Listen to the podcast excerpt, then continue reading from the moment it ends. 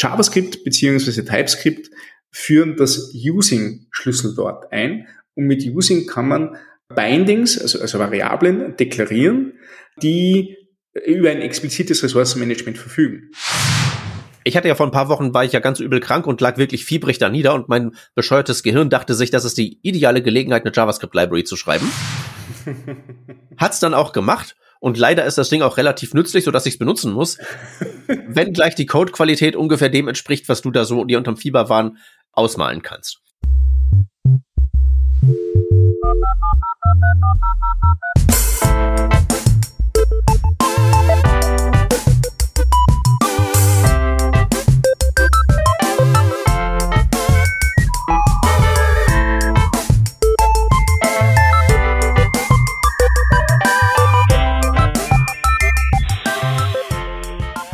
Working Draft Revision 581.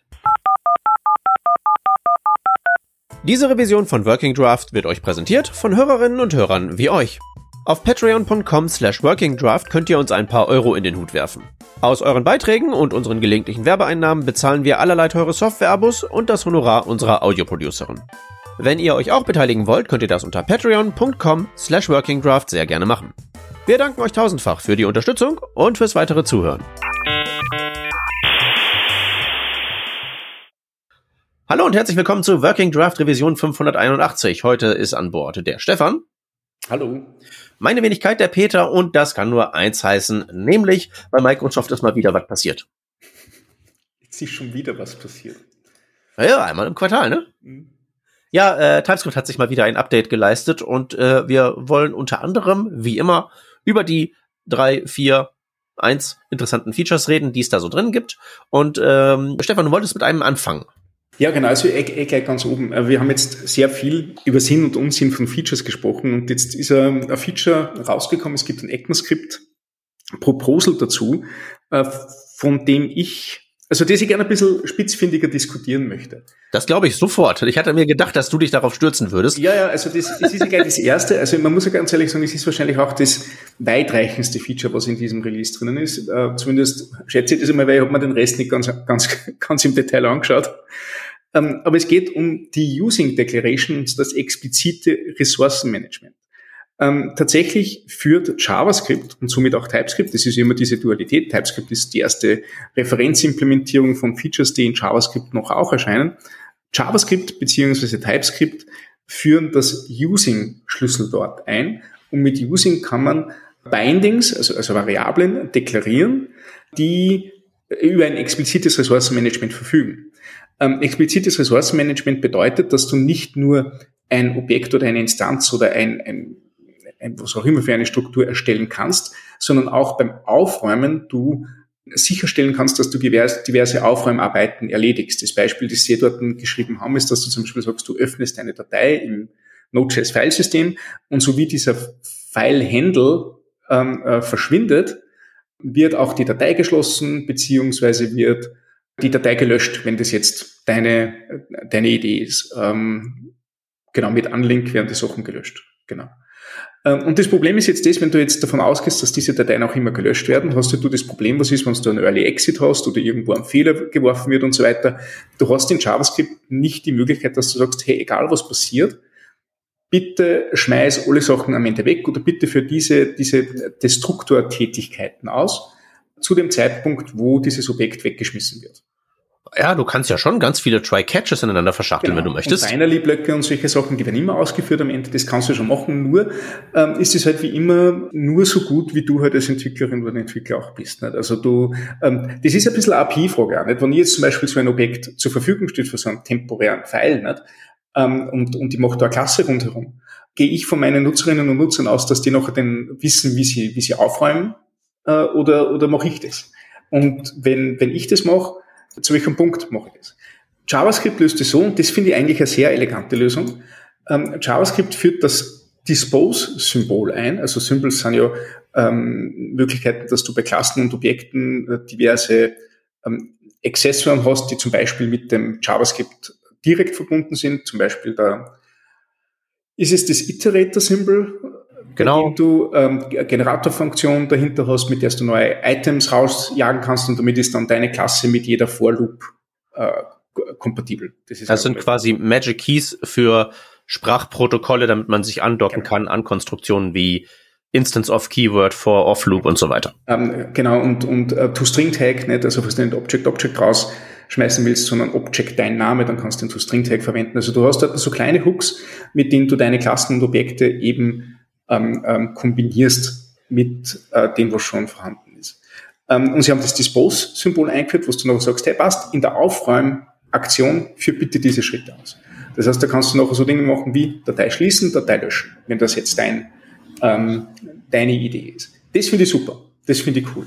Also ich, ich, ich, ich verstehe, dass man sowas braucht und wenn man da wirklich elegante API machen möchte, dann kann man das gerne mit dem Dispose-Symbol machen, finde ich spitze. Das Spannende ist aber jetzt das, und das habe ich jetzt nicht ganz verstanden, warum man das braucht, ist, dass es für Dinge, die dieses Dispose-Symbol ausführen möchten beim Aufräumvorgang, gibt es jetzt dieses Using-Keyword. Und das Using-Keyword sagt, ähm, hey, äh, das, Pros wird am, am, am Scope-Ende noch aufgerufen. Ähm, also man führt neben const war und let ein weiteres Deklarationssymbol ein oder Deklarationsschlüsselwort ein und äh, sagt, passt, Scope-Ende, sprich geschlungene Klammer zu, jetzt räumt zusammen und, und ähm, schließt das Ganze. Soweit, so gut. Warum brauche ich das? Warum macht das nicht der Garbage Collector für mich? Der Garbage Collector müsste am Ende für diese geschwungenen Klammern sowieso draufkommen, dass dort keine weiteren äh, Zugriffe mehr auf, auf das Binding gibt und die Aufräumarbeit durchführen. Also simpel ja, warum brauche ich ein eigenes Schlüsselwort? Was sage ich, was sage ich der VM dadurch, was sage ich dem Compiler dadurch? Das kapiere ich nicht. Äh, das kann ich dir sagen. Der Garbage Collector sagt, garantiert dir nicht, dass ab Scope-Ende sofort das Objekt verschwindet, sondern nur, dass ab Scope-Ende niemand drauf zugreifen kann und dass es dann irgendwann verschwindet. Okay. Äh, weil es gibt ja zum Beispiel auch die Finalization Registry. Ich weiß nicht, ob du mit der mal äh, zu tun hattest. Nö.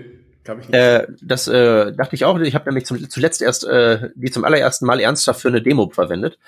Äh, Finalization Registry ist im Prinzip ein Mechanismus, um auf ein Objekt einen Callback draufzusetzen, on garbage collected. Und der wird dann halt eben ausgeführt, wenn das Objekt dann äh, eingesammelt wird. Die Finalization Registry hält nur ein schwaches, eine schwache Referenz auf das betroffene Objekt natürlich.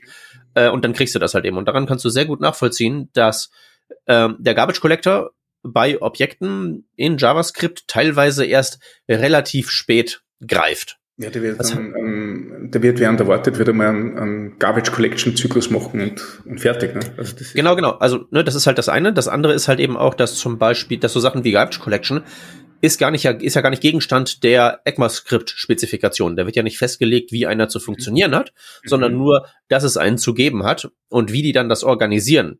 Da gibt's ja verschiedenste Möglichkeiten, das zu machen und man kann ja irgendwie so wie nennt man das dann so, dass man die Objekte in Generationen einteilt, irgendwie die kurzlebigen und die langlebigen und die langlebigen, die checkt man halt seltener. Das ist halt alles in Implementierung freigestellt, so dass du tatsächlich, wenn du wirklich die Garantie geben willst in der Sprache, dass wenn Scope Ende, dann werden diese Funktionen ausgeführt, die das Disposen machen. Dann brauchst du dafür ein neues Sprachkonstrukt, weil die Garbage Collection macht das nicht. Ja, aber das klingt eigentlich nur, wie wenn man bessere Garbage-Kollektoren braucht. Also Nee, du bräuchtest keine besseren, du bräuchtest einen einheitlichen. Ja, vielleicht das. Okay. Ne? Mhm, und mhm. das äh, kannst du natürlich ja, machen, aber, aber dann musst du, den, musst du den Leuten wieder vorschreiben, wie ihre ECMAScript-Implementierung aussieht und das tust du halt normalerweise nicht. Ja, aber das klingt ja dann mit dem Using Keyword wie Garbage Collector Vorschreibung mit extra Schritten. Im Grunde sagt mir damit, hey, okay, Scope ist am Ende schmeiß weg. Und das, das könnte ja super Default sein, eigentlich. Ja, ähm, glaube ich nicht. Es, ähm, also ich weiß, ich, ich weiß, äh, wie du auf die, die Idee kommst, dass es gefälligst einfach automatisch zu funktionieren hat. Da gibt's ja noch so eine andere Programmiersprache, ja, genau, mit der du dich hin und wieder mal befasst. Ja, da ist eigentlich das Gang und Gäbe. Ne? Also da ist ja, äh, geschwungene Klammer bedeutet, Ressourcen werden frei. Und das genau. funktioniert eigentlich relativ gut. Aber ich kenne mich jetzt ja in, in, in Rust, das ist die Programmiersprache, von der wir reden, die ja tatsächlich, dass die genauso funktioniert, wie der Stefan das jetzt gerade sozusagen sich für JavaScript erträumt hat. Ähm, da muss man nicht irgendwie beischreiben, wann irgendwas eingesammelt werden soll. Und da hat man halt auch keinen Garbage Collector, sondern einfach der Compiler findet automatisch raus durch Betrachten des Codes und der Typen, äh, wie langlebig ein Objekt ist. Und dann kann er dir halt hinterher garantieren, dass du keine Memory Leaks hast. Aber was er dir auch garantiert, ist, dass das Debuggen teilweise ein bisschen mühsamer wird. Weil ne, man muss halt eben da sehr komplizierte Typen irgendwie alle so organisieren und so zusammenstecken, dass es auch funktioniert und dass es für die Maschine verständlich ist. Aber das ist halt eben so der Trade-off. Genau. Aber äh, Rust funktioniert doch, stand jetzt, wenn ich mich nicht täusche, ähm, quasi wie ein Produkt. As in, das gibt es einmal. Es gibt eine Rust-Implementierung und es gibt nicht irgendwie eine Spezifikation dafür. Ist das so? Mm, es gibt mittlerweile gibt's eine Spezifikation. Äh, und es gibt ja zwar, es gibt, es gibt schon zwei Implementierungen. Es gibt eine, die auf, auf GCC hinzielt und eine, die auf die LLVM hinzielt. Okay. Das gibt's mittlerweile schon. Und es wird gerade eine Spezifikation für den Automotive-Sektor erarbeitet, also für, für Rast in kritischen Umgebungen. Das ist das Ferrocene, ähm, wo auch festgelegt wird, wie sich der Compiler zu verhalten hat in diesen Situationen, damit ganz klar wird, hey, das ist eigentlich das Ergebnis, das wir erwarten. Okay. Ist das ähm, dann so, so, so muss ich ganz ehrlich sagen. Hm, okay. Aber dann würde ich ja trotzdem annehmen, dass ja halt eben wegen der ganzen Garantien, die das beinhaltet, halt eben sehr, sehr genau beschrieben ist, ähm, wie sich tatsächlich am Ende auf der Ebene der Nullen und Einsen das, die ganze Mechanik verhält, wann da was garbage collected wird oder freigegeben wird oder verwendbar ist oder nicht, ne?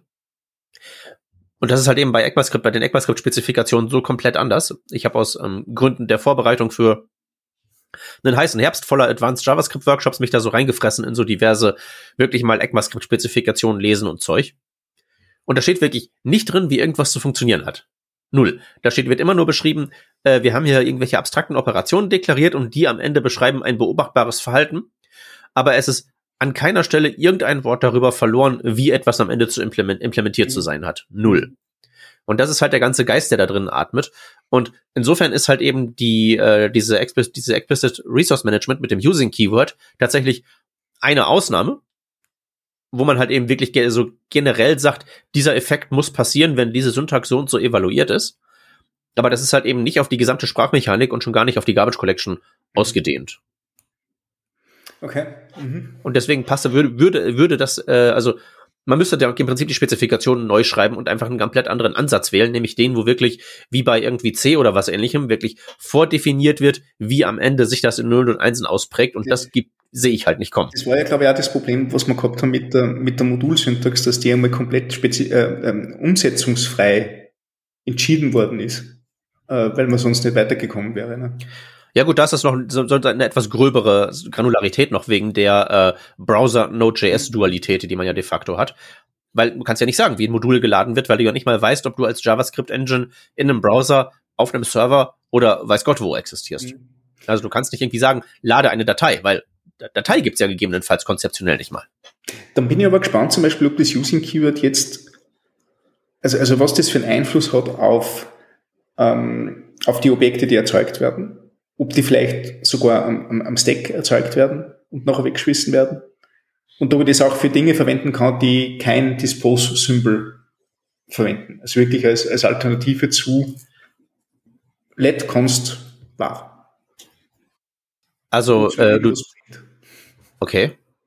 Hm, also das habe ich hab jetzt natürlich nicht nachgelesen, was passiert, wenn du irgendwie so Using 42 machst. Mhm. Das äh, habe ich jetzt natürlich auch nicht aus dem, aus dem, auf dem äh, Zettel. Aber die Frage ist, äh, warum würdest du? Also ähm, ja, was, damit, was, ich gleich, damit ich gleich Dinge wegschmeißen kann, wo man denkt, okay, die sind jetzt viel zu groß. Ah, da musst du, glaube ich, dein, dein Rust-Gehirn da äh, äh, fahren lassen und wieder sagen, der Garbage Collector, der macht das schon. Ja, ja okay, aber das würde ich generell gern sagen, der Garbage Collector macht das schon. Warum brauche ich dann unbedingt dieses Using Keyword? Ist mir ja wurscht, ob das jetzt später aufgeschlüsselt wird oder nicht. Ja, weil das halt eben nicht Garbage Collection ist, weil, ne, du, du willst halt von Using eine Garantie haben, dass wenn Scope Ende Sachen passieren und beim Garbage Collect hast du, hast du die Garantie, ne, die Finalization Registry, du kannst das ja damit umsetzen, wenn du willst. Mhm. Aber das würde halt eben bedeuten, dass die Datei halt irgendwann geclosed wird. Mhm. Und dieses irgendwann könnte halt eben auch bedeuten, äh, Nutzer macht beim Browser oben das X. Mhm. Ne? Und das sind alles so Sachen, die, die willst du nicht haben. Aber du willst es halt eben schon dem Garbage Collector überlassen, weil der halt eben ja, andere Dinge für dich managt. Ne? Weil wenn wir jetzt mal die Existenz eines Garbage Collectors voraussetzen, dann weißt du halt eben nicht, wann der läuft und du musst halt eben dann dem System ein Stück weit vertrauen, dass er das halt zu irgendwelchen möglichst optimalen Zeitpunkten ja. in guter Portionierung macht. Und für sowas wie ein User Interface, wo ich am Ende einfach nur ein paar Buttons anklicke, ist das ja okay. Das ist halt eben nicht eine Automotive Rust Echtzeitanwendung. Ja, ich verstehe. Es fühlt sich trotzdem nicht richtig an. nee, Und ich meine, es, ist, es, es, es passt halt auch so ein bisschen zu dem, was du so ganz zu Beginn sagtest in unserer äh, sogenannten Vorbesprechung, weiß Gott, wo die hingeschnitten wird. Ähm, als du so gesagt hast, irgendwie TypeScript wird das neue C durch diese vielen, vielen Sachen, die da so drin sind. Weil genau daran habe ich halt eben auch gedacht. Ich meine, in der Ankündigung da bei TypeScript, da machen sie ja im Prinzip das Szenario auf äh, mit ihrer temporären Datei, die du am Ende nicht hinkriegst zu schließen, wegen irgendwelchen Fehlern oder Exceptions oder Vergessen oder was nicht allem. Und das ist ja noch die klassische Kritik an C++, dass man halt eben eine sehr große Kanone auf seinen Fuß richtet mhm. ähm, und dann und dann ist vorbei. Und als Gegenargument kommt dann von den C++-Freunden immer, ja, haha, aber hier im allerneuesten Standard gibt's dieses spezielle Sprachmittel ja, genau. und wenn du das verwendest, dann ist diese Fußkanone entschärft. Mhm. Aber sie existiert immer noch. Das ist das Problem. Die Fußkanone ist halt eben noch da, ne? Und du ja. kannst halt eben, wenn du, wenn du äh, vorsichtig bist und umsichtig bist, dann verwendest du halt das neue Sprachmittel, womit das halt eben nicht mehr passiert. Allein, das ist ja irgendwie nicht der Punkt. Der Punkt ist ja, dass man vielleicht die Existenz einer Fußkanone per se ausschließen möchte, was ja der Rust-Ansatz ist. Mhm. Und das ist wirklich mehr so der C++-Ansatz. Äh, wenn du alles richtig machst, geht's nicht schief, aber wenn du es falsch machst, dann geht's halt richtig schief. Mhm. Mhm. Ja, nein, stimmt schon. Stimmt schon. Ich meine, das ist vielleicht auch ein bisschen dem geschuldet, dass die Programmiersprache halt jetzt auch schon sehr alt ist und, und weiter wächst. Ich glaube, wir haben eh wieder genau das auch in der Vorbesprechung gehabt. Hey, da gibt's jetzt Leute, deren Beruf ist es, JavaScript-Proposals zu schreiben. Die werden nicht einmal zu ihrem Chef sagen und sagen, hey, ähm, ich bin fertig, wir machen bei der Sprache nichts mehr. Jetzt ist vorbei, ich gib mir andere Arbeit sondern die werden halt weiter Proposals machen, die werden sich halt weiter Features ausdenken. Und wir sind halt dort mittlerweile in einem, in einem Punkt, wo ich mir denke, okay, die Features, die wir jetzt haben, die sind vielleicht für gewisse Cases jetzt gut, ne? aber sie haben jetzt nicht mehr diese, diese Tragweite, wie wir halt damals zum Beispiel in ECMAScript 6 oder so die Spread-Syntax bekommen haben äh, oder, oder die Structuring. Ich glaube, das hat, hat viel mehr verändert, ähm, als, als wie jetzt diese Simple Dispose, wo du ja da wirklich fragen musst, okay, wie viele Leute werden das jetzt tatsächlich einsetzen, vor allem wenn eh wirklich jeder mit einem Framework arbeitet. Vielleicht wird das Framework das verwenden. Hm. Und soweit werden die Features halt immer, immer nuancierter, das, das kapiere muss man sich aber auch fragen, ob man das Feature wirklich nur irgendwie sie in, in sein Verständnis von der Programmiersprache reinziehen will. Oder ob man jetzt sagt, eben der Vergleich zu C++, wir als Team entscheiden uns jetzt, dass wir dieses Subset der Sprache verwenden und mit diesem Subset der Sprache kommen wir jetzt klar. Ja, ob man damit klarkommt, wird sich dann halt eben an den Dependencies bemessen, die man sich dann reinzieht. Ja, gut. Ja, also wir sind hier jetzt so funktional, ja. der funktionale Shop und äh, wir wollen jetzt hier definitiv hier so äh, Klassen irgendwie voll nicht verwenden allein, dann kommen die Web Components um die Ecke. Mhm. Ja, und äh, ich habe ja dann schon den Verdacht, dass die im Laufe der Zeit so ein bisschen das Frontend fressen werden und das zumindest in irgendeiner Form sicherlich mitbestimmen werden. Es wäre mal Zeit, weil sonst wäre es einfach der, der, der traurigste Webstandard, den wir je gehabt haben. Weil existieren dann ja schon seit ewig. Sie haben ja keine Ahnung, wie viele Iterationen schon hinter sich, aber ich, ich sehe diese Adaption davon eigentlich noch nicht. Ähm, aber vielleicht bin, bin ich da mittlerweile verblendet, ne? Ach, äh, du, das, äh, das hatte ich tatsächlich letztens erst, weil äh, neben Advanced JavaScript habe ich im Herbst ganz, ganz viele äh, Next Level Web Components mit TypeScript Workshop und da muss ich natürlich auch am Anfang erstmal den Case machen, warum würde man sich damit befassen. Jetzt suche ich in meinen Notizen natürlich, äh, wo das ist, aber irgend so ein Link, den ich da ausgegraben hatte, meinte halt irgendwie so, ja, auch 20 Prozent der Webseiten finden sich halt irgendwelche Tags, die Custom Elements sind. Also irgendwas dash irgendwas anderes. Okay. So. Klingt mir jetzt auch nach viel. Sehe ich ja. jetzt nicht so richtig. Viele in meinem Universum verwenden sie immer noch alle React und Angular, also diff, diff, diff, diff, diff, diff, diff. Ne? Aber ähm, wahrscheinlich ja. irgendwo App minus Root. Und das ist ein, das ist eine Angular Web Komponente, wobei 20 Prozent ist schon viel. Ja, das, das, das glaube ich irgendwie nicht, aber ich habe ja, wie gesagt, den Link auch da zu dem Zeitpunkt noch nicht genau angesehen. Der kommt noch auf meinen großen Haufen von, muss ich mir noch reinziehen für. Wahrscheinlich der Google Tag Manager. Ist der eine Web Component? Vielleicht jetzt. So, so kann man es auch machen.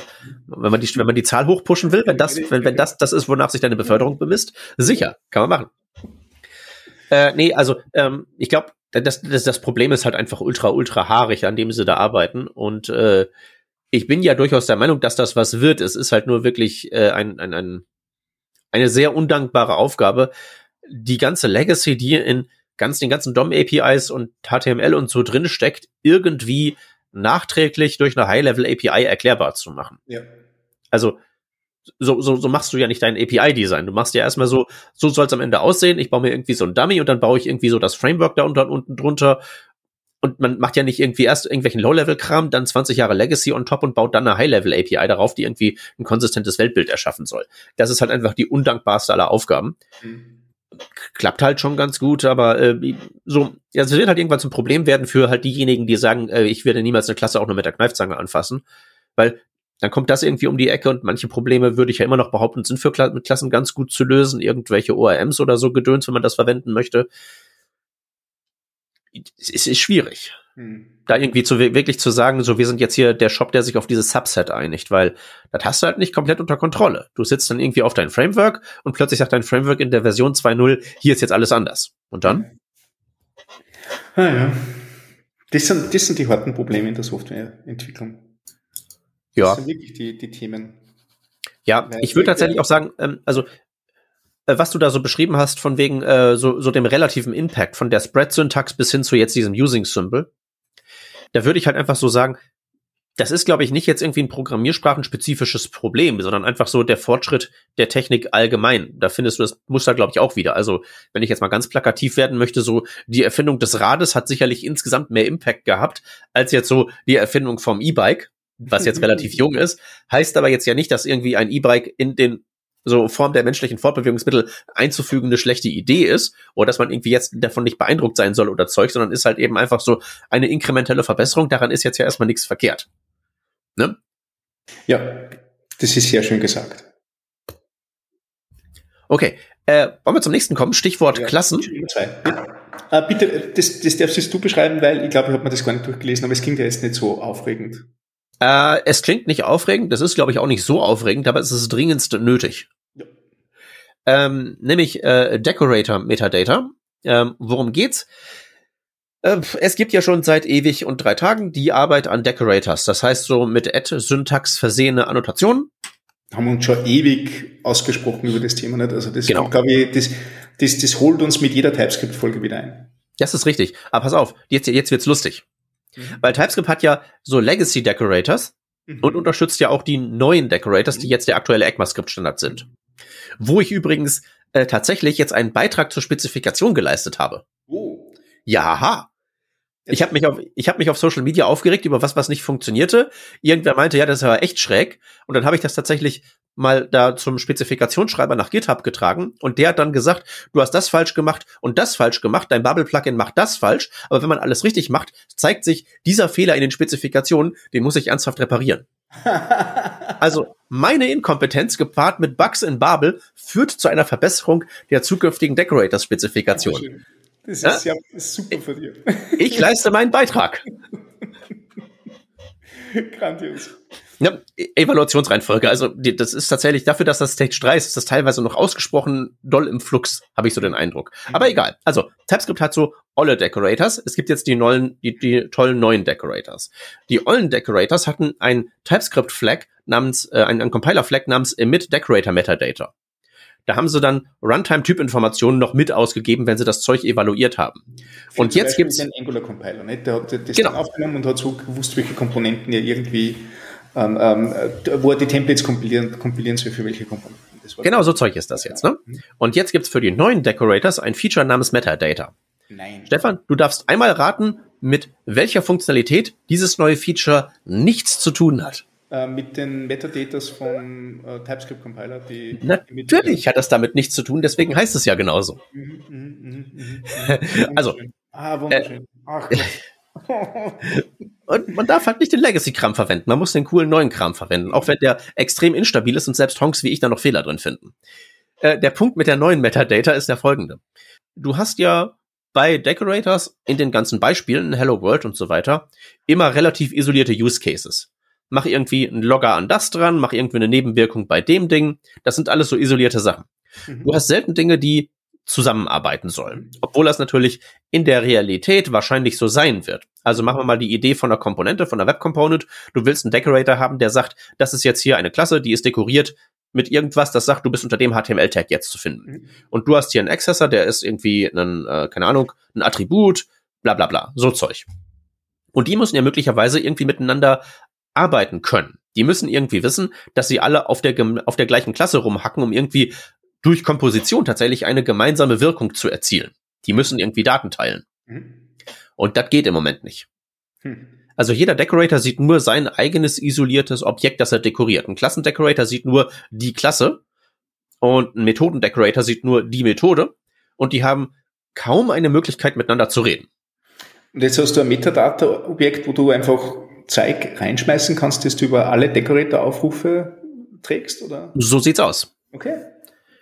Und das ist total sinnvoll, weil du halt irgendwie so Sachen hast, also ich hatte ja vor ein paar Wochen, war ich ja ganz übel krank und lag wirklich fiebrig da nieder und mein bescheuertes Gehirn dachte sich, das ist die ideale Gelegenheit, eine JavaScript-Library zu schreiben. Hat's dann auch gemacht und leider ist das Ding auch relativ nützlich, so dass ich es benutzen muss. wenn gleich die Codequalität ungefähr dem entspricht, was du da so dir unterm Fieberwahn ausmalen kannst.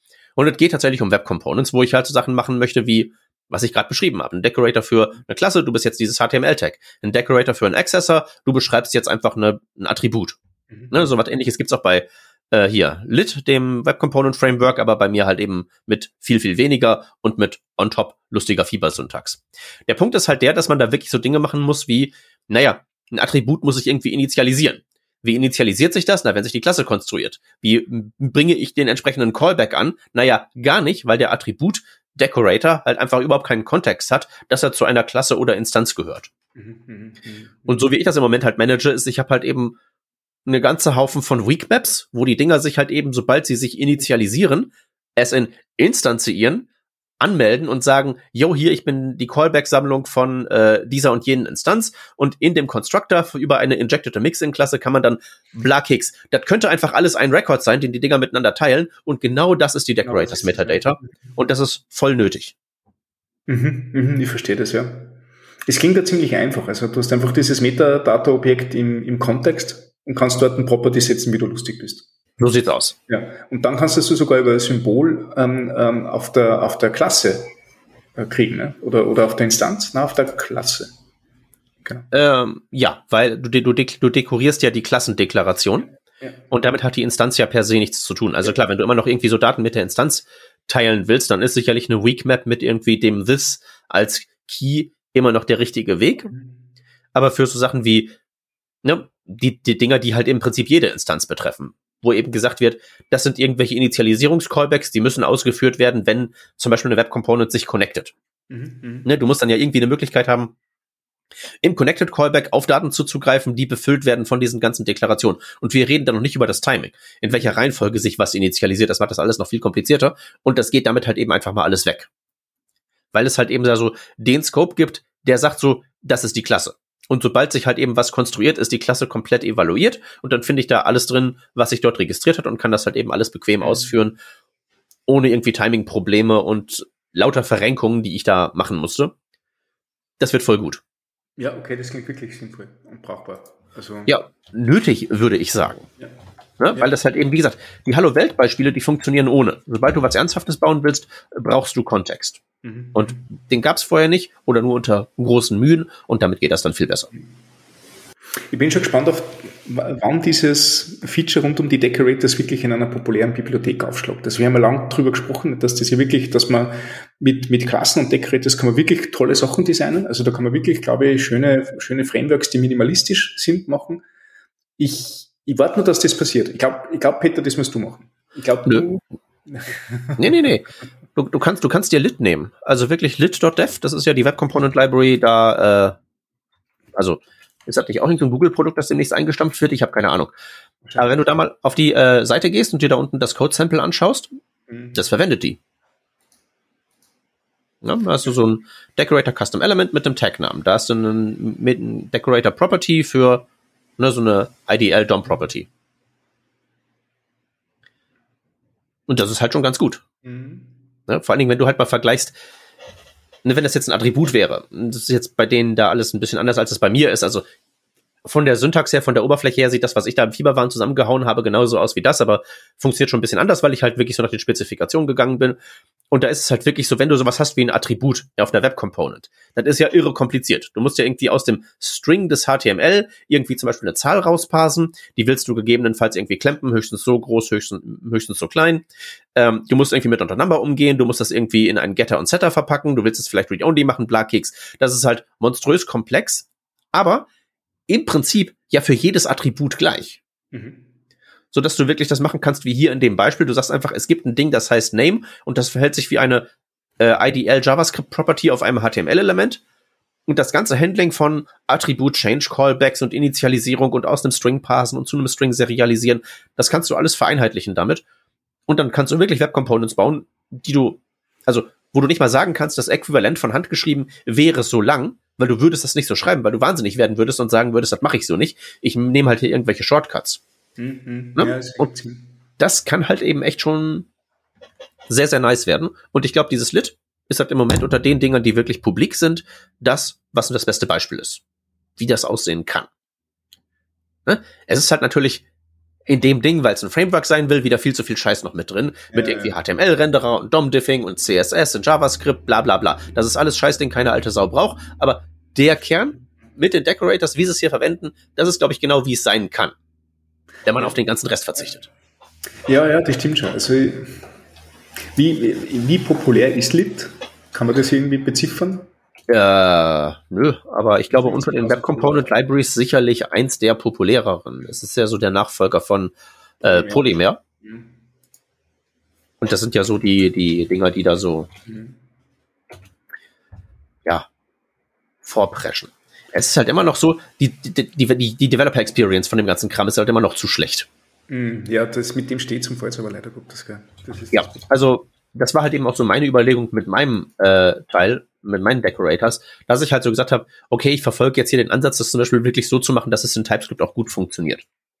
So. Und das ist schon dann echt schon ziemlich kompliziert, aber das muss man halt eben, glaube ich, machen, weil sonst, ne, du kannst halt also das Beispiel, was wir hier halt eben bei der auf der Lit-Webseite haben, das ist, würde ich sagen, schon konkurrenzfähig zu Angular oder React oder so. Das kannst du irgendwie einem Entwickler oder einer Entwicklerin aus dem Angular oder React-Feld zeigen und die würden sagen, das ist jetzt nicht so eine arg üble Zumutung. Wenn du dir das Beispiel anschaust. Aber trotzdem hast du halt dadurch, dass das halt eben wirkliche Web Components, wirkliche HTML-Elemente sind, da ein Layer an Komplexität noch on top, den du in React nicht hast. Weil React halt keine Attribute zum Beispiel hat. Da musst du dir nicht überlegen, wie wird was zu einem String oder aus einem String rausgepasst. Das Problem existiert da einfach nicht. Mhm. Das ist aber notwendigerweise bei Web Components als essentielle extra, extra Komplexität on top. Das heißt, du hast ohnehin verloren, wenn es jetzt darum geht, die Developer Experience so gut zu machen wie React. Das kannst du aufgrund des anderen Scopes gar nicht schaffen. Aber du kannst halt andere Dinge rausholen, mit denen du die Web Components vielleicht verkaufen kannst. Zum Beispiel funktioniert überall. Kannst du auch in dein Angular-Projekt reinwerfen, bist nicht auf React beschränkt wird bis in alle Ewigkeit halten, weil es ein Browserstandard ist. Trifft vielleicht weniger zu, wenn du Lit hast mit irgendwie, da musst du aus NPM irgendwie 70 Sachen installieren, aber von der Theorie könnte es ja. halt so sein. Ne? Und es könnte halt mit klassischen DOM-Programmiertechniken, so jQuery-Style, kombiniert werden, mit so Sachen wie Event Delegation, das könnte ja auch in solche Decorators reingegossen werden, dass du so ein Ding hast, add listen, das Ding lauscht auf seinem Shadow DOM und wenn da ein Klick passiert auf einem Ding, auf das der Selector matcht, dann wird dieser, wird diese Methode ausgeführt und so weiter. Das könnte also alles sein, aber es sind halt unglaublich harte, dicke Bretter, die da gebohrt werden müssen, verglichen zu, ich bin React, ich vereinfache meinen Scope, für mich gibt's kein HTML, ich bin nur das DOM. Das ist einfach ein inhärenter Vorteil, den die da haben, ja, was das angeht. Sagen muss, das ist, das Gras ist ja auch nicht, nicht so grün, wie es gern publik gemacht wird. Also du hast mit React ja der ganzen anderen Schwung an Problemen drinnen. Ähm, wir, wir haben jetzt rausgefunden, wir haben, wir haben es ja damals auch entschieden dafür, dass wir React verwenden. Der, der Grund für React war ganz, ganz einfacher, macht jeder andere. Das heißt, wir haben dort viel weniger Probleme mit Onboarding. Ähm, ähm, es, es, gibt genug Komponenten draußen, Bibliotheken draußen, wo sie wirklich eine Vielzahl an Entwicklerinnen und Entwickler dran bedienen können. Und wir als, als Applikationsframework Bereitsteller müssen uns nicht darum scheren. Erstes ein sehr gutes Argument, zweitens, zweites ein Argument. Ja. Ja. ja, genau. Das, das Problem dabei ist noch das, ähm, dass du trotzdem, auch wenn, wenn React wirklich nur, ja, also, also minimalistisch im, im Framework-Approach ist, ähm, musst du dich mit den inneren Begebenheiten der Bibliothek auseinandersetzen über kurz oder lang. Die, diese, ähm, diese Schuld kriegst du nicht weg. Ähm, es kommt irgendwo der Punkt, wo die Applikation langsam wird, weil du ständig Layout-Thrashing machst oder wo du eine State-Management-Lösung auswählst, die nicht zu dem passt, wie die Applikation sein soll. Äh, du musst dich über kurz oder lang wirklich mit dem Ding beschäftigen ähm, und damit machst du ein Hornissennest auf. Also da, da, da merkst du nachher, dass du vom Hundertsten ins Tausendste kommst und vielleicht auch die Bibliotheken, die du verwendest oder die Komponenten, die du verwendest, nicht zusammenspielen mit dem, wie du deine Applikation strukturiert hast, wird alles sehr schwierig, wird alles sehr, sehr schwierig. Ja, klar. Und ja, also die, die, diese Probleme hast du nach wie vor und da hilft ja auch React nicht, egal wie einfach das ist. Das, da, das ist richtig, aber pass auf, für den Marketing-Pitch sind das ja irgendwelche Externalitäten, die irgendwelche anderen ausbaden müssen. Ja, aber das sind die Probleme, die du halt hast, wenn du wirklich damit arbeitest. Ja, es muss ja keiner mitkriegen. Und ich, also ich, ich bin mir nicht gar her.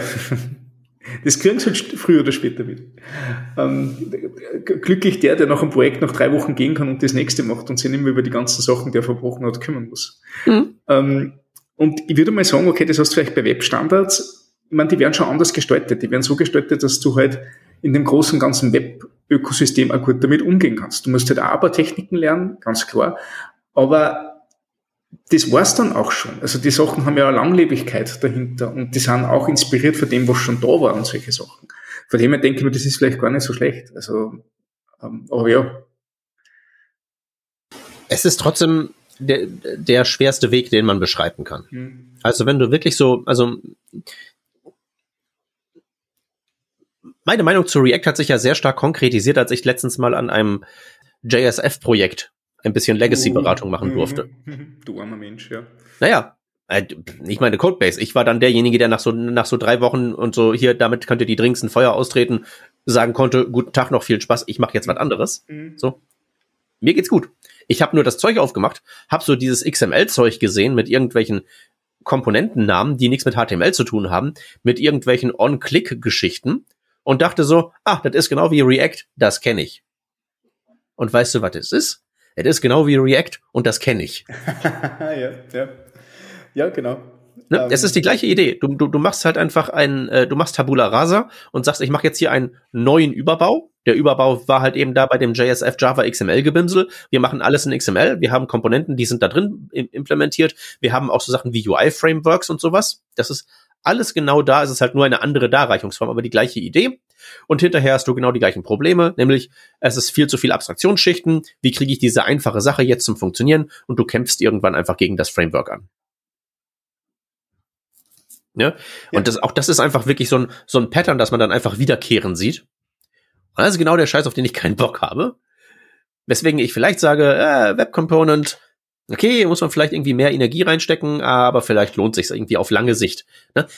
Unter der Voraussetzung, dass du überhaupt auf die, für die lange Sicht irgendwie, dass du daran interessiert bist. Wenn deine Perspektive ist, ich bin das Startup und wenn ich in, weiß ich nicht, zwei Jahren nicht die Kiste am Laufen habe, dann ist sowieso Feierabend. Mai, dann nimmst du Next.js, Material UI und äh, dann nach mir die Sinnflut. Das ist dann der richtige Approach. Nur, das sind halt nicht alle. Das sind halt nicht viele. Ja, na absolut. Also bei mir ist halt auch der Anspruch jetzt der, ähm, möchte ich in einem halben Jahr wieder aufmachen können und weiter daran arbeiten. Also das sind meine Hobbyprojekte zum Beispiel nicht. Die, die haben halt, da arbeite ich mal in die Ferien ein, zwei Wochen dran, dann tut sich lange nichts und dann möchte ich wieder hingehen und das Problem ist meistens, dass ich dann nichts mehr kompilieren kann, weil sich das Ökosystem in irgendeine Richtung bewegt hat und ich nicht nachrennen kann. Also das sind auch Probleme. ja, aber mu muss man ja nicht haben. Mhm. Man kann sich ja dazu entscheiden, man, man, muss ja nicht, man muss ja nicht komplett runter aufs DOM gehen, aber man kann ja vielleicht mhm. wirklich sagen, weniger äh, Libraries, weniger Dependencies, das weniger fancy Framework. Ich schreibe mal ein paar Sachen mehr. Ich habe ja den Eindruck, manche da draußen haben ernsthaft eine Codeallergie. Ja. Die wollen so wenig tippen wie möglich, aber so viel npm-install tippen wie möglich. Ja, ja, ja das stimmt. Und vielleicht ja, ist ja gar nicht so schlecht, wenn so, wenn so Sachen, ich meine, das predige ich, glaube ich, jetzt hier auch nicht zum ersten Mal, aber so Sachen wie die Dinge, mit denen die Nutzer interagieren, so das User Interface, mit dem, was so die unmittelbare Erfahrung meines Produkts ist. Wenn ich das nicht vielleicht zu 100 Prozent aus der Hand gebe, ist halt vielleicht eine Idee. Mhm. Schaffe ich ja vielleicht einen Wert in meiner Firma, der dann da auch drin bleibt, egal wie der Framework und Designwind sich da gerade dreht. Ja, na, das sehe ich genauso. Ich möchte jetzt was fragen. Wollen wir noch ein paar Features durchgehen, die gerade so in dieser ähm, TypeScript, im TypeScript-Release drinnen sind? Oder sind die eh wohl eher so nett? Weil ich, Na, ich, ich finde, zwei können wir erwähnen. Ja. Die nächsten zwei? Äh, äh, uh, warte mal, Reihenfolge. Äh, genau, die mhm. nächsten zwei. Ja, würde ich sagen, genau, die sind das. Ja. Ähm, das erste ist relativ einfach erklärt. Du hast die Möglichkeit gehabt mit Tuppeltypen, sprich äh, Tuppel kannst du dir vorstellen wie ein Array mit fixer Länge und wo jedes Element ähm, einen spezifischen Typ hat. Ne? äh, wohingegen das Array äh, eine variable Länge hat und alle Elemente haben den gleichen Typ. Du hattest die Möglichkeit, dass du in Tupeltypen ähm, mit Labels den einzelnen Stellen im Tupel einen Namen geben konntest. Das ist rein auf der, auf der Typebene, das ist nur ein kleines Anhängsel, damit du mehr Metainformation kriegst, beziehungsweise nimmt TypeScript auch ähm, diese Labels her, wenn du die ähm, Parameterliste einer Funktion extrahieren willst, dass die Namen der Parameter dort aufscheinen. Das ist quasi die Idee.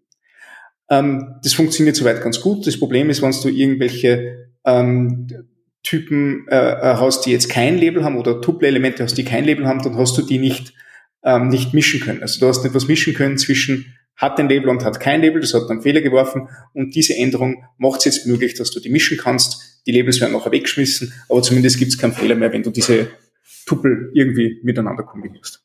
Ja. Nett. Ähm, findest du?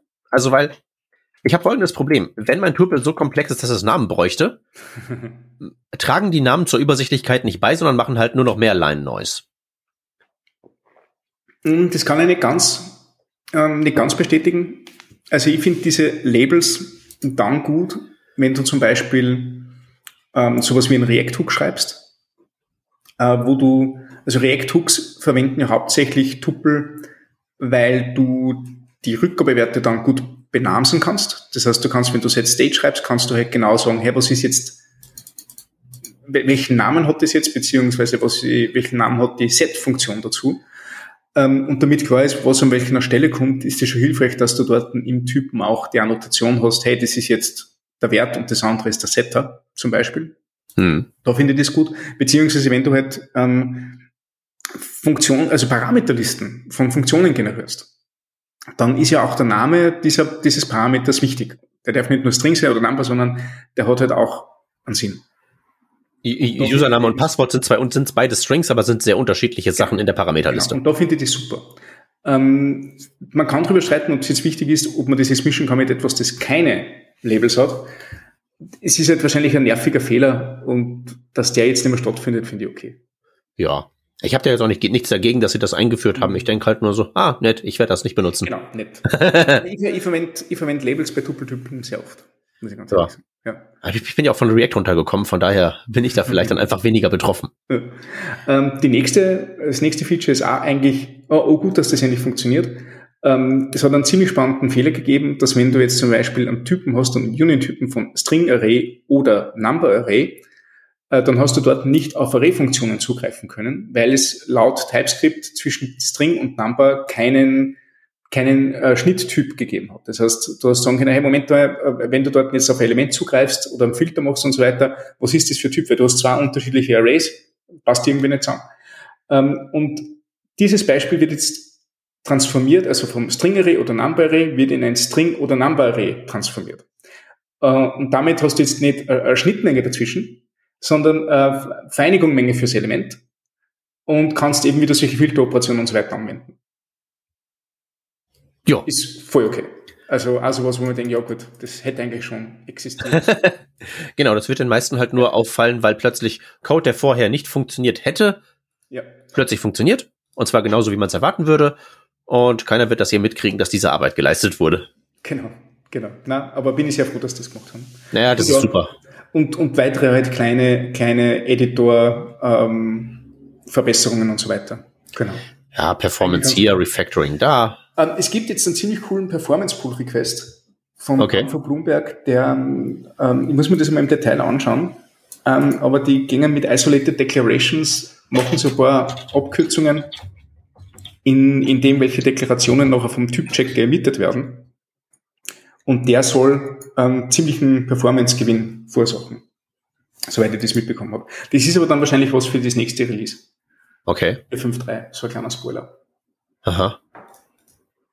Interessant. Also dann, wenn mich Kompilierzeit interessiert, verwende ich ja meistens nicht den TypeScript-Compiler. Ja, das stimmt. Also bei mir ist auch ja so Typ-Checken im Hintergrund während dem Entwickeln und compilen nachher mit irgendwas, was schnell ist und Typen ignorieren.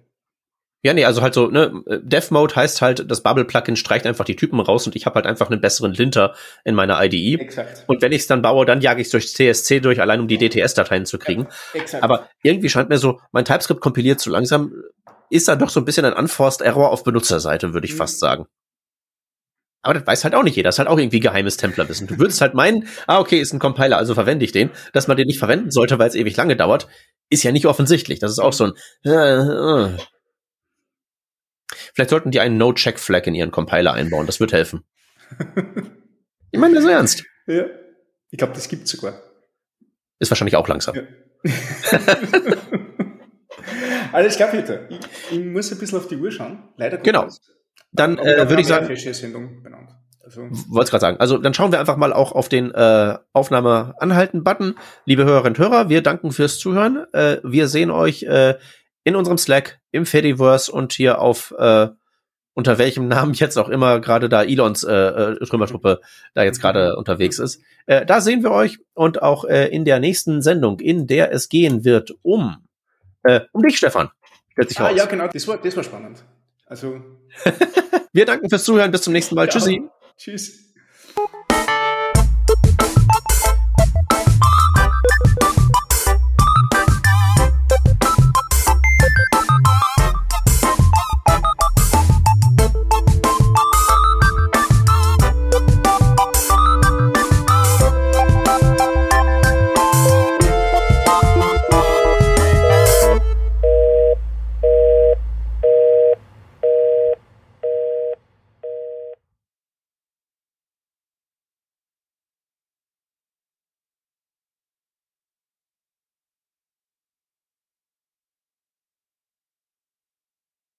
Hörst du mich?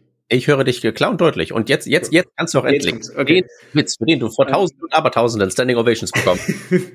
Standing Ovations weiß nicht, ob ich Applaus bekomme. Das waren das Standing war Ovations. Ähm, Nein, der Inhalt von meinem Vortrag war das, dass ich Dinge in TypeScript herzeige, die nicht funktionieren, wo TypeScript uns anlügt, nicht? wo halt mhm. halt die, ähm, das Typsystem etwas anderes vorgibt, als wie die Realität äh, widerspiegelt. Und ähm, gebe eben vier Probleme an, vier Lösungen und finde nachher wieder vier Probleme zu den Lösungen. Und, und das bauscht sich halt so auf, bis dass du halt wirklich merkst, okay, also eigentlich alles, was wir irgendwie schreiben, ist total verloren und kaputt und am besten sollte man mit der Programmiererei aufhören. Und dann kommt eben dieser Kniff, wo ich sage, aber hey, Moment mal, äh, trotzdem ist TypeScript meine zweitlieblingsprogrammiersprache, weil ähm, TypeScript macht mich produktiv und diese, diese Schnitzer im Typsystem, diese Kompromisse, die TypeScript macht, sind ja nicht von irgendwoher, sondern ganz bewusst gemacht und verweise eben auf diesen Eindruck, dass TypeScript nicht vorhat, ein korrektes Typsystem zu sein, sondern ein produktives typ, Typsystem zu sein. Und Philosophie ein bisschen über das sagen, und das war einfach eine Entscheidung, die die Entwickler damals gemacht haben.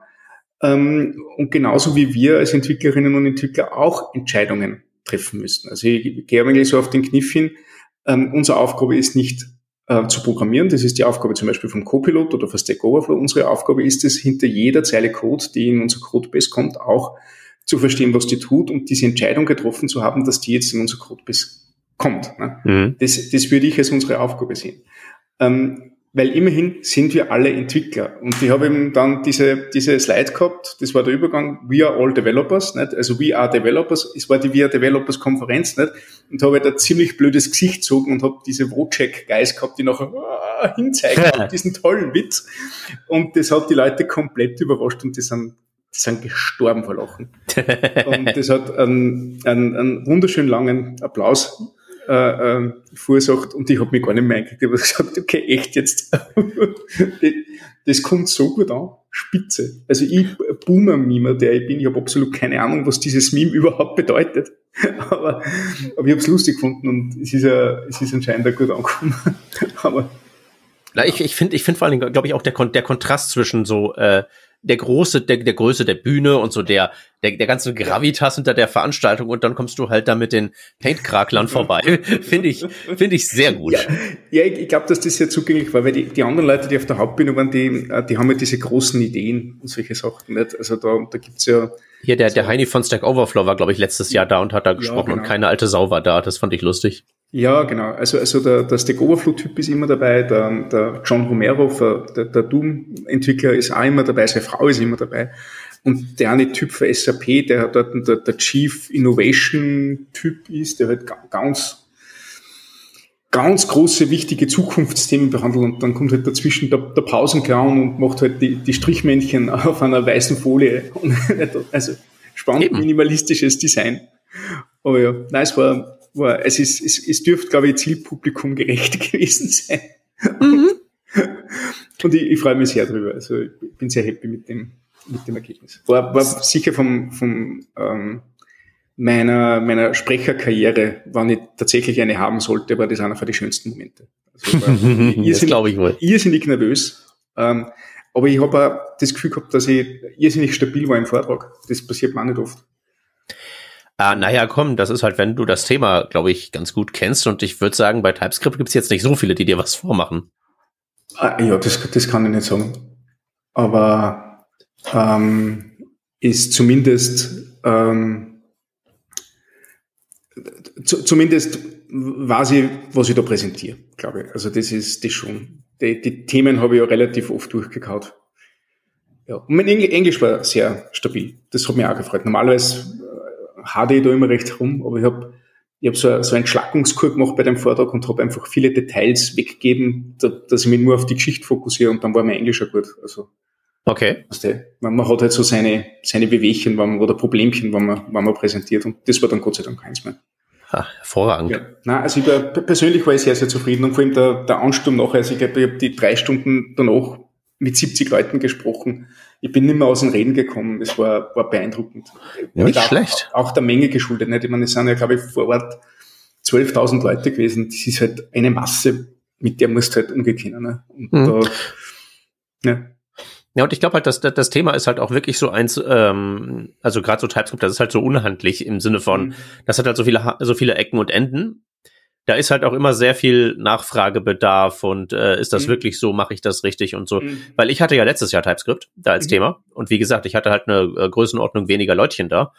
Aber trotzdem, wenn ich das jetzt mal so verrechne, dürfte da der Ansturm hinterher ungefähr gleich viel gewesen sein. Mhm. Mit halt so, ne, mache ich das richtig? Ist das wirklich so gedacht oder ne, ne, ne? Ja, ja na, also es ist, es ist spannend, weil die Sprache wirft doch einiges an, an, an Nuancen auf, wo sie manche Entwicklerinnen und Entwickler nicht ganz sicher sind. Und das gehört, also ich, ich habe schon mittlerweile das Gefühl, dass das TypeScript so ein ähnliches ähm, Schicksal wie C++ erleben mhm. wird, äh, wo sie Teams auf ein Subset einigen müssen, um, um sinnvoll produktiv gemeinsam zu sein ähm, weil die du ja austoben kannst mit unterschiedlichste, unterschiedlichste ähm, ähm, Techniken. Nimmst du Function Overloads, nimmst du Conditional Types, nimmst du, nimmst du Klassen, nimmst du Interfaces, nimmst du Types, nimmst du äh, die objektorientierten Features. Ähm, also du, du hast einfach viele Ausdrucksmöglichkeiten.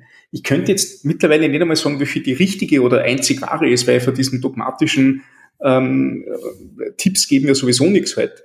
Ähm, aber, aber zu wissen, ähm, ähm, dass man, dass man Auswahlmöglichkeit hat. Ne? Hm. Ähm, und, und zu wissen, welche Implikationen jede Möglichkeit besitzt. Das gehört, glaube ich, mittlerweile zum, zum, zum täglichen, ähm, zur täglichen Arbeit einzelner Teams dazu. Also ja, und ich würde ja sagen, ist ja nicht mal TypeScript-spezifisch, sondern ist ja mehr so JavaScript an sich. So die, ja. die, die großen Schismen, so OOP und funktional und so, die finden sich ja da auch drin. Ja. Und dann packst du halt eben noch Klasseninterfaces und was nicht alles on top und dann wird's nicht einfacher. Ich, ich habe so ein spannendes Erlebnis gehabt vor kurzem. Ähm, ich habe ähm, ein sehr, sehr altes Programm für mir, ein Not, ganz Notskript, das ich gehabt habe, ähm, das ich verwendet habe, um aus ähm, YAML-Files JSON-Files zu generieren, damit ich so eine Statistik machen kann. Das heißt, ich, mhm. bin, über, ich bin über sämtliche äh, Meetups von unserer Meetup-Gruppe drüber gegangen, habe die, die Hosts raus, rausgezogen und ich bin über ihre Sprecherinnen und Sprecher drüber gegangen und habe die Sprecherinnen und Sprecher rausgezogen und habe dann so eine Statistikliste gemacht, die ich wieder in einem statischen Seitengenerator packen kann, der nachher so Highscores oder so, so, so eine ewige Bestenliste produziert hat. Also, mhm. ähm, und habe das mit einem, mit einem 100-Zeiler gemacht. Also wirklich nur Daten transformieren und start mit dem Objekt oder mit, mit der Liste an Files, mit den Objekte transformierst durch und, und bringst in ein Format, das ich noch irgendwo verarbeiten kann. Reines JavaScript und, und vom Stil her mittlerweile muss ich sagen, sehr fragwürdig, was ich da gemacht habe, weil ich wüsste nicht, ich wüsste nicht, wie ich das sinnvoll typen könnte. Ähm, weil ich nur Objekte als, als Maps verwende und dort irgendwas reinschreibe und einfach nur hoffe, dass das nachher im, im, im JSON am Ende wieder richtig rauskommt. Ähm, und alleine die Einführung vom Typen, einfach nur, dass ich, dass ich mir Gedanken machen muss, wie mein Modell ausschaut, hätte komplett verändert, wie das Programm geschrieben worden wäre. Also komplett.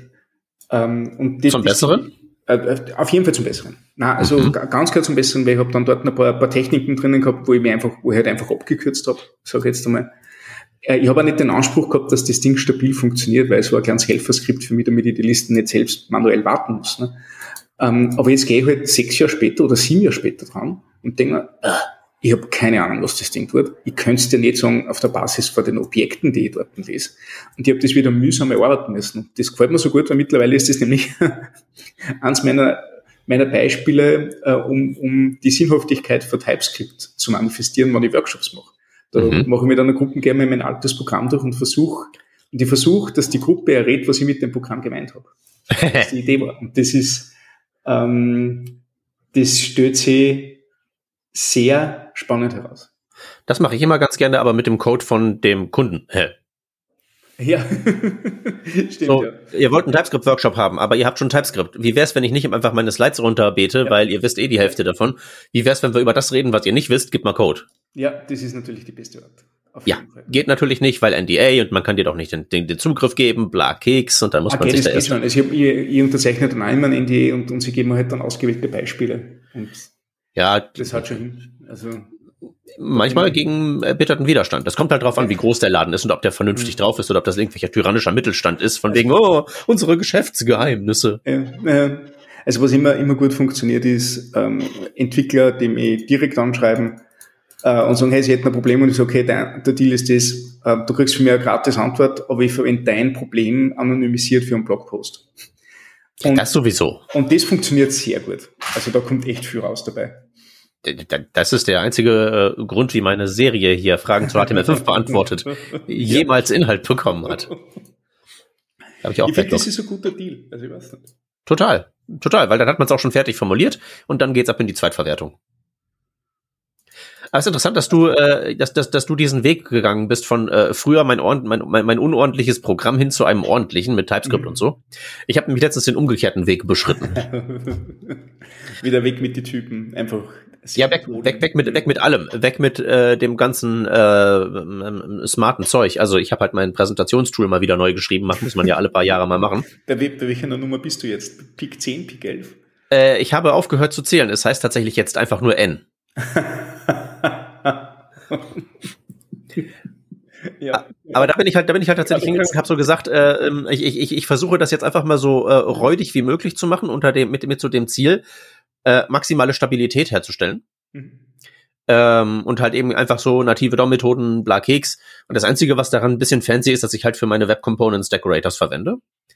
Und dafür halt eben auch Parcel, aber Parcel verwende ich sowieso zum Bundeln, dass ich halt mhm. irgendwie sagen kann, mach aus meiner Slide-Sammlung also irgendwie, ich habe, das ist so Produktreihe irgendwie so, TypeScript Workshop, diese Größe, jene Größe, solche Größe. Und dann kann ich einfach ein CLI-Kommando schreiben und dann kompiliert er mir das in eine HTML-Datei, je nachdem, was ich da gerade erzählt habe. Und da ich sowieso den Bundle habe, kann ich halt eben auch da Decorators reinbauen. Aber der Rest ist halt wirklich so, also ich habe hier so, wenn ich mal so zitieren darf, irgendwie so eckige Klammern, dot index of, dot call, document query selector all. So, so Zeug ist da halt eben drin, weil es ist halt eine Zeile und diese Zeile wird bis in alle Ewigkeit funktionieren. Und ich habe keine Bock, das, keinen Bock, das Ding nochmal neu zu schreiben. Das hat jetzt gefälligst bis zur Rente zu halten. Und deswegen habe ich alles rausgeschmissen. Also kein, äh, kein RxJS mehr da drin, kein jQuery mehr da drin, was da alles in den vorherigen Dingern drin war. Ja. Einfach nur Funktionen, ein paar globale Variablen, die Wahrheit lebt im DOM. Also nicht irgendwie so aus dem State irgendwie die Daten oder sowas, sondern das sind einfach ja. irgendwie so 100% OOP und ein bisschen Glue-Code on top. Herrlich. Also ich, ich, ich hätte gern wieder so ein Projekt, wo man einfach mit, mit Basismitteln komplett frameworkfrei was Tolles schaffen kann. Also ich schreibe halt nur viel zu wenig JavaScript im Moment. Ja, ich weiß nicht, ob du das unbedingt haben willst. Also schön ist halt nicht. Also es muss nicht schön sein, es muss nicht zufriedenstellend sein. Ja, ich habe, äh, das, mein Anspruch ist sehr minimalistisch. Und das, du, man, du, du wirst ja dann gern die, die, die neuen ähm, äh, Werkzeuge und Tools für JavaScript verwenden. Also das hat natürlich einen Ansinn das, ähm, ich, ich habe, glaube ich, mich mit Klassen noch nie so auseinandergesetzt, dass ich sage, okay, ich setze jetzt mein, mein eigenes Programm nur auf, auf Komponenten- und Klassenbasis auf. Ohne dass ich irgendein Framework verwende oder sonst irgendwas. Ja, ja, das ist halt auch. Gerne mal machen. Das ist schwierig, weil ich glaube, um, ähm, sagen wir mal so, ähm, ich habe das jetzt ja so formuliert, aus einer bestimmten Risikoüberlegung heraus. Mhm. Nämlich die Risikoüberlegung ist irgendwie, die ganze Software geht über einen Deister und äh, mhm. ich kann irgendwie irgendwann das tatsächlich nicht mehr nicht mehr neu bauen, weil irgendwie die Dependencies nicht da sind. Ich habe auch keine Node-Modules, außer halt eben für das ja, Bildsystem, sondern alles ist da schön in Vendor drin. Ja. ja ganz klar. Aber das ist sozusagen das, das Szenario, wogegen ich mich verteidige. Und das kann ich halt eben machen, weil das andere Risikogebiet, nämlich dass ich irgendwie das Scope Creep habe, das kann ich halt ausschließen, weil ich ja weiß, was es werden soll und was es mhm. sein muss. Und es wird niemals was anderes sein müssen, als mhm. das, von dem ich sehr genau weiß, was es ist, weil ich es schon zehnmal neu geschrieben habe. Mhm. Und ich glaube, das Framework hilft halt echt so im Szenario Scope Creep, Erweiterungen, Änderungen. Mhm. Und wenn das ein, wenn, wenn das passieren kann, ist das, glaube ich, nicht schlecht, dass du sowas hast. Ja, das stimmt. Andererseits brauchst du dann wieder gute Architektur und die kennst du mittlerweile eh. Ne? Also du weißt ja mittlerweile, wie ein Slide-Tool funktioniert. Ja, äh, ja, tue ich das? Weiß ich nicht. Na, ich habe ja mal tatsächlich mir angeschaut, wie so andere funktionieren hier. Wie heißt denn das hier? Reveal zum mhm. Beispiel. Das hatte ich mir ja angeschaut, als ich da ein Plugin für geschrieben habe für dieses Code-Animationsding. Äh, das ist, das ist definitiv sehr viel, sehr viel komplexer und sehr viel mhm. smarter. Also meine Main.js hat 218 Zeilen. Wunderbar. Ah, aber bitte, aber das sind nicht die tollen Dinge. Wirklich. Ja, und dann sind dann noch so ein paar Klassen, ne, für die ja. Web Components und Zeug. Ja. Aber Trotzdem. Na herrlich. Ja. Äh, einfacher Code, simpler Code, dependency-frei. Wunderschön. Will ich die unbedingt haben. Ja, das ist nicht dependency-frei. Die sind halt nur jetzt in einem, in einem Folder. Okay, gut, fair enough. ja, aber immer, immerhin äh, bin ich, bin ich NPM-frei, was ja, NPM alles außer ja, das Bildsystem angeht. NPM ist ja Technical Dead mit, mit der ersten Zeile. Es ist, ist leider so. Also, mir, mir graust richtig davor, wenn ich Node-Modul sehe. Es ist, aber ich bin, das, ich bin ja in einem komischen Platz gerade im Moment mit, mit, mit dem. Ähm, das Problem ist halt, dass NPM immer noch Probleme löst, aber halt auch Probleme macht. Und ist halt sehr schwierig. Aber ja. Ja, was, was, was, was glaube ich, so wirklich fehlt, ist so irgendwie das, äh, das Bewertungskriterium. Mhm. So recht. Also du findest ja manchmal, wenn du irgendwie verzweifelt nach einem NPM-Modul findest, suchst, findest du ja diese ganzen äh, Bewertungsseiten, die irgendwie mhm. da versuchen, diese Packages zu scoren anhand von Aktivität und Zeug. Ich weiß ja nicht, was das richtige Kriterium ist, um zu entscheiden, ob jetzt irgendwas ein gutes Package ist oder nicht, aber was die machen, ist es definitiv nicht. Mhm. Ja, es ist eine gute Frage. Ähm, ich, ich, ich könnte es da nicht beantworten. Äh, es ist eher so, hat über, über den Zeitraum, wo ich es brauche, am wenigsten Probleme gemacht. Das ist, glaube ich, das einzige Kriterium, das ich, das ich wirklich nennen kann. Aber da fällt mir nicht mehr recht viel ein, was ich da, da reingeben würde. Naja, was, heißt, was heißt Problem? Also, hm? Was heißt Problem? Also, Problem ist jetzt ja auch sehr allgemein. Naja, das Ding ist, beschäftigst die du länger mit der, mit der Wartung und der ähm, Instandhaltung vom, vom Framework, als wie dass du das Framework tatsächlich nutzt, dann würde das schon als Problem sein. Also wir haben halt teilweise das Problem gehabt bei, bei Leuten, die ich kenne, die haben halt Angular verwendet. Als, als Beispiel jetzt nur Angular ist, ist beispielhaft für alle anderen Sachen und ähm, haben halt das Problem, dass wirklich quartalsweise, wenn die nächste Version kommt, die gesamte Firma einmal einen Tag Pause hat, damit das, das Kern-UI-Team die Möglichkeit hat, die Dependencies zu aktualisieren. Mhm.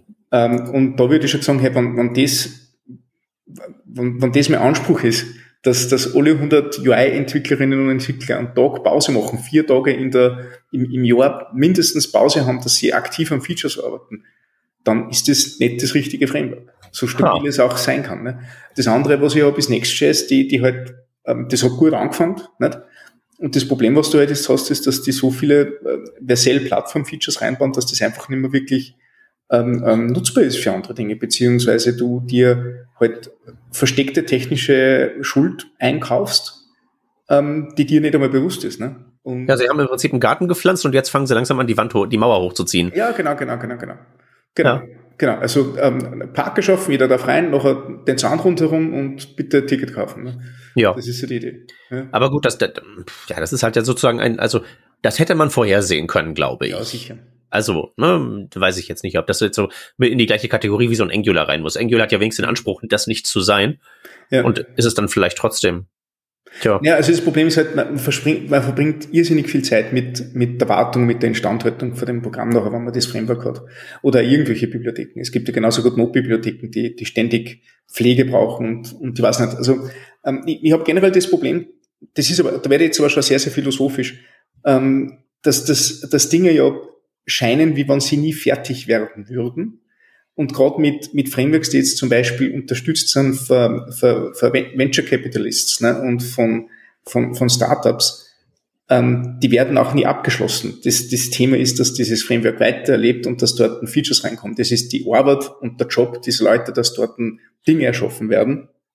Und solange, äh, solange das deren Beruf ist, werden auch Dinge erschaffen, ob sie sinnvoll sind oder nicht die Frage stellt man sich nicht, sondern es muss halt eine Roadmap geben. Und auf der es, Roadmap es ist nie ausentwickelt, meinst du? Ja, genau, genau. Und auf der Roadmap steht nie, okay, wir sind jetzt fertig. Das Einzige, was wirklich tatsächlich einen, einen finalen Stand featuretechnisch bekommen hat, war jQuery. Ich, ich, ich, also ich, ich, ich glaube, es gibt noch Sicherheitsupdates, mhm. ähm, aber, aber tatsächlich, ob da jetzt Features implementiert werden, glaube ich nicht. Ich glaube, dass das Nö. Was was, was man ja problemlos rechtfertigen könnte. Man könnte problemlos eine neue Version rechtfertigen mit irgendwie, sagen wir mal, etwas gestreamlinederen APIs, die so gleichsam dein YAML-Beispiel von früher, ne? also da sind ja. halt so viele Patterns drin in jQuery nach dem Motto, diese, die, die Signatur dieser Methode ist halt, steck irgendwas rein und unter der Haube machen wir ganz viel Duck-Typing, um rauszufinden, was du gemeint hast. Das ist ja heutzutage nicht mehr so en vogue und man könnte problemlos rechtfertigen, ein Update zu machen, irgendwie Version 4.0 oder so, wo man das halt eben mal aufräumt ja, genau, aber, aber wir, wir reden ja da von, von, von, von, vom Feinschleifen und von, von ähm, nuancierten Verbesserungen, aber an dem Grobkonzept wird sich ja nichts ändern. Nee. Und ich glaube, die, die, die, diese, diese Feinverbesserung will auch keiner haben von denen, die das noch nutzen. Ja. Da, da liegt der Wert mehr so da drin, dass man halt eben was hat, worauf man sich verlassen kann, was halt gleichsam Infrastruktur ist. Absolut. Und die Schöne ist halt, ist zum Beispiel, ich habe hab, ähm, vor kurzem so eine Twitter-Wall gebaut, äh, ist schon länger her jetzt, ähm, äh, wie es noch Konferenzen gegeben hat, also vor, vor Corona. Ähm, und da haben wir das Problem gehabt, dass man so, so die, die Sprecher und Sprecherinnen in so einer, in, in so einem Karussell durchfahren lassen wollten automatisch. Das heißt, ja. du hast Twitter-Wand auf der einen Seite gehabt und die Sprecherbild links oben und die Sponsorenbild links unten. Und ähm, Sponsoren und Sprecherinnen sind, sind über unterschiedliche Timings durchgeschaltet worden äh, äh unsortierte Liste gemacht, Flexbox im CSS ähm, ähm, und ein jQuery-Plugin draufgeschnitzt, das ich konfiguriert habe nach dem Timing. Fertig, erledigt, 30 Minuten, 30 Minuten Aufwand und ich habe die perfekte Twitter-Wall gehabt hm. für, für, unser, für unser Problem. Jetzt habe ich es nur erweitert und habe ein CMS dran gehängt und ein paar Konfigurationsmöglichkeiten und solche Sachen. Aber mh, hm, also, also mir, mir erschließt sich da die ganze, der ganze Trend nach diesen ähm, äh, ähm, Frameworks, die unbedingt konstant neue Features brauchen, nicht, ähm, wann es mir nicht hilft, dass ich genau bei diesen rudimentären Tasks einfach schneller werde. Warum kann ich das nicht auch in Next.js einfach aktivieren? Warum ist das nicht einfach da als irgendwie als Komponente, die funktioniert und nicht ewig und Stunden braucht, dass ich das habe, wo ich auch noch Entscheidungen treffen muss, rennt ich das jetzt am Server oder am Client oder was auch immer. Also ich, ich finde, da ist das Framework auch ein bisschen ähm, innoviert an der falschen Stelle. Mein, mein Wunsch war eigentlich gewesen, dass ich genauso wie es die Web Components versprechen, dass ich in React einfach irgendwelche React-Komponenten kombinieren kann und das Ding flutscht und die brauchen nichts mhm. mehr machen. Aber ich sehe das nicht. Also ich sehe in, in, in React, Angular oder wie sie auch heißen mögen, sehe einfach nur, nur mehr Entwicklungsaufwand. Ja, die betreiben das halt auf eine mhm. bestimmte Weise, wie du es halt beschrieben hast. Also auch wenn sie selber nicht irgendwie Venture Capital funded sind, mhm. operieren sie, als wären sie es und das ist, trifft halt eben auf viele zu. Mhm. Statt zu sagen, so ist fertig, naja, und das ist ja. natürlich auch so, ähm, ist halt auch so ein bisschen ein Problem des Wachstums. Also du hast irgendwie was geschrieben und das ist irgendwie halbwegs erfolgreich. Dann nutzen immer mehr Leute das und dann, und deine neue Nutzerschaft rekrutiert sich ja notwendigerweise nach einem gewissen mhm. Punkt nicht mehr aus denen, die sofort sagen, aha, das passt auf genau, was ich brauche, sondern das rekrutiert sich aus denen, ja, das kann ich mit ein bisschen Gewalt dazu mhm. bringen, dass es auch für mich funktioniert, aber dann kommt direkt danach der Bug Report, kannst du das nicht irgendwie runter machen. Ja, und damit ja. hast du ja so quasi automatischen Scope Creep mit drin. Und das braucht wahrscheinlich irgendwie ganz gewaltige, ähm, ja. Disziplin hauptsächlich. Also, ja. Ne. Ich meine, es ist ja jetzt auch nicht falsch, irgendwie die Software zu verbessern oder so. Mhm. deswegen keine Ahnung, was es da braucht. Bringt mich zu einer sehr guten Überleitung. Pass auf, Peter. Dinge, von, von denen wir nicht wissen, ob wir sie unbedingt benötigen. Es gibt jetzt ein neues JavaScript-Feature, das jetzt in TypeScript 5.2 auch äh, äh, zur Verfügung steht. Ist oh, ah, ja. Ähm, so, soll ich irgendwie zwischendurch mal die, äh, die, die Sendungsnummer ansagen? Ja, bitte, sehr gern. okay. Das ist, das ist wie immer so das Sahnehäubchen des Quartals, wenn man aus unserem Gefasel hier irgendwie eine kohärente Sendung zusammenschnipseln muss. Okay, ich tue einfach mal so, als hätte es das ganze Vorgespräch nicht gegeben.